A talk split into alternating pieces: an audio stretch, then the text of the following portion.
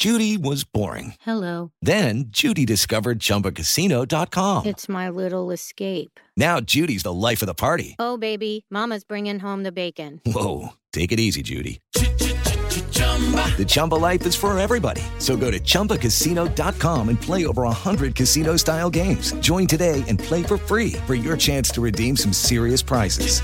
chumba ChumbaCasino.com. No purchase necessary. Void where prohibited by law. 18 plus terms and conditions apply. See website for details.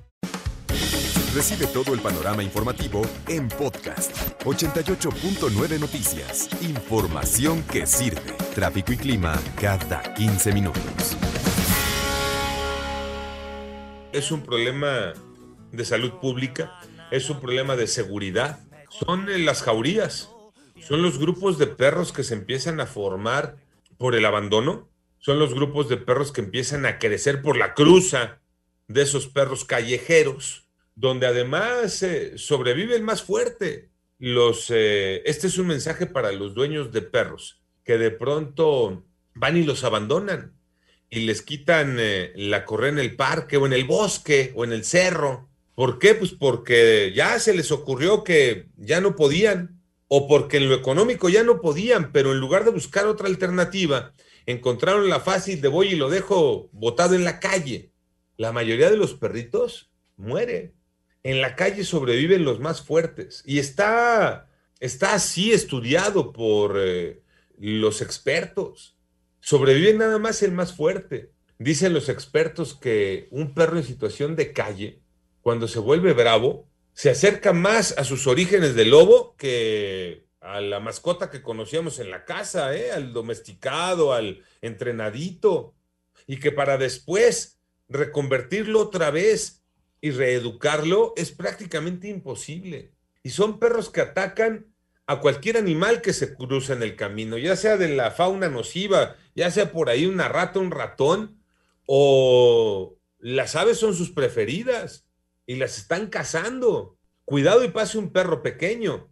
No importa si va solo o va con dueño, porque se le van encima al dueño y al perro pequeño. Delimitaron un espacio. Y el problema de las jaurías se está volviendo un tema bien delicado, sobre todo ahora, asunto pandemia, que mucha gente por X o Y motivo se deshizo de su mascota y voltea uno y ya encontró una aquí y otra allá y otra cuya y nada tiene que ver con un tema de dinero y de zona económica de mayor o menor poder adquisitivo. No, hombre, en cualquier lugar encuentras jaurías. ¿Y por qué estamos hablando de esto? Ah, pues porque hoy atacaron a una mujer en calles de la Ciudad de México. ¿Y porque hace ocho días mataron a un chavo de treinta y tantos años en el mercado de Chiconcuac, en el Estado de México? Y son ladridos que nadie quiere escuchar. Que las autoridades mejor se hacen un lado porque es un tema bien delicado. Que los protectores de los animales no terminan de entrarle por completo porque es un tema bien delicado. Un problema serio, creciente, el de los perros callejeros que además van eh, agrupándose, van formando jaurías, van delimitando espacios, atacan a quien pasa por ahí. El eh, problema es tan serio que podríamos estar hablando de más de 20 millones, más de 20 millones de perros callejeros en la República Mexicana. Y entonces, ¿de quién es la culpa, Iñaki? Pues de un poco de todos, del dueño irresponsable, que se quiso deshacer de la mascota y que la única manera que encontró fue de abrirle la puerta o soltarle la cadena en el parque o dejarlo en el cerro, dejarlo en el bosque. Ese perro después se volvió a sus orígenes, a lo salvaje. Y puede ser que hoy ese perro es el que esté atacando, el que esté mordiendo a una mujer que cruza la calle o a un hombre que va caminando por el mercado, Iñaki. Es el más o menos el 70% de los perros y gatos que hay en este país son callejeros. El 70%, eh, o sea, de los animales de compañía que tenemos en casa son callejeros. El, caso de los perros se vuelven ferales, ya bien lo decías, y aquí hay un plus. Su cercanía con el ser humano hace que pierdan el miedo. Los lobos, por ejemplo, cuando ven un ser humano, le, dan la vuelta, se van, ¿no? Es muy raro que un lobo, a menos que esté rabioso, ataque a una persona así porque sí.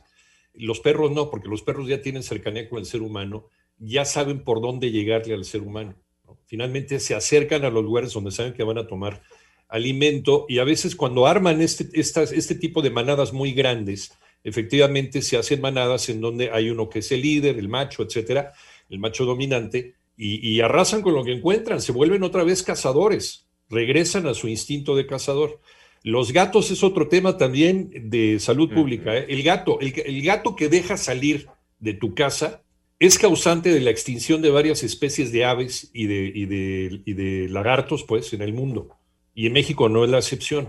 Entonces uno piensa que, ah, no, pues así son los gatos, salen de su. No es cierto, no tienes por qué sacarlo. El gato se puede quedar perfectamente bien dentro de tu casa. Lo que pasa es que somos ignorantes y además decimos que amamos tanto a los animales que les estamos haciendo un, perjuicio no solamente a ellos, sino también a la sociedad en la que vivimos. Efectivamente, perros y gatos callejeros son un problema de salud pública al cual nadie le quiere entrar. ¿Por qué?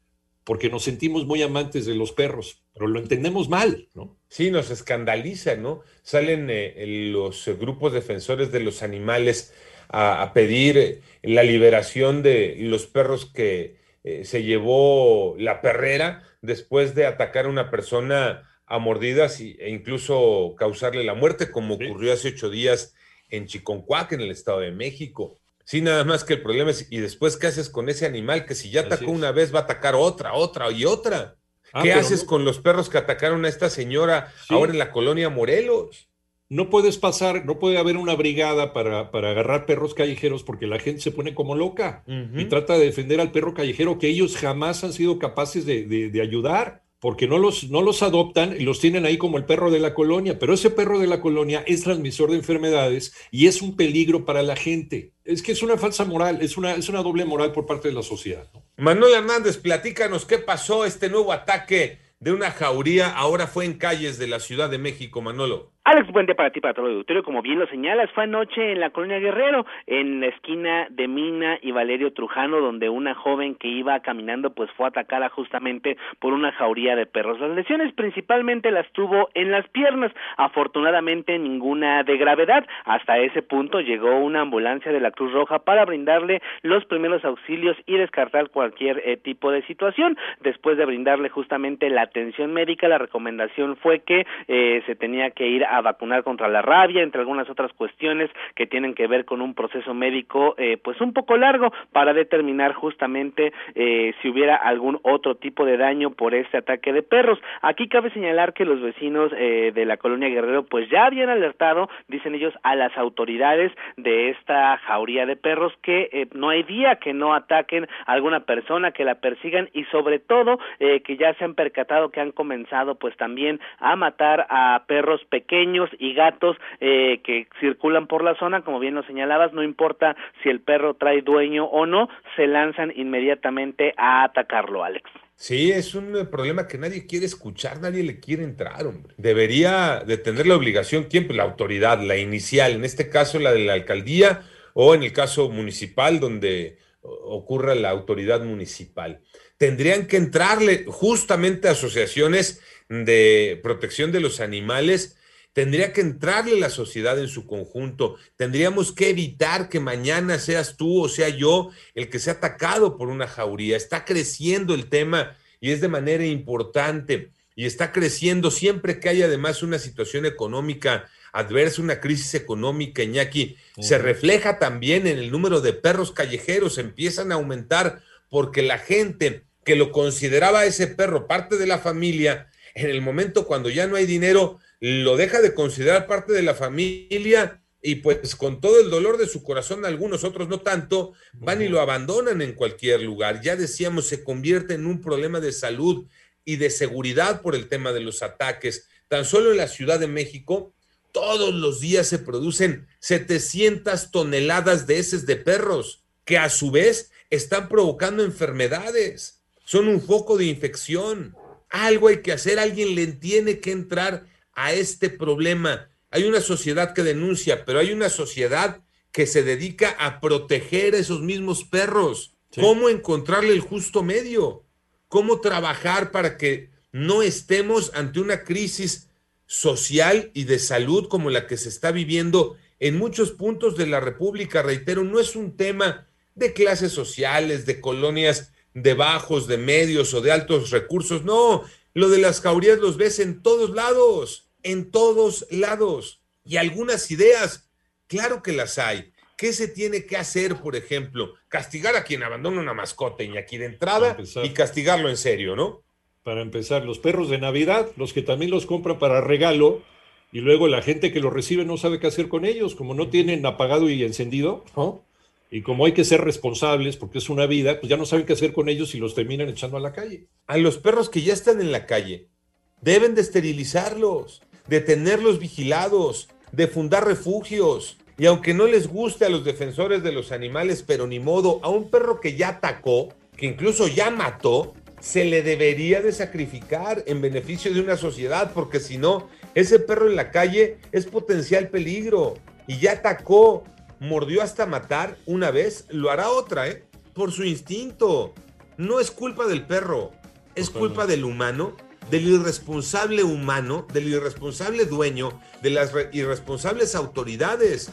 No es culpa del perro.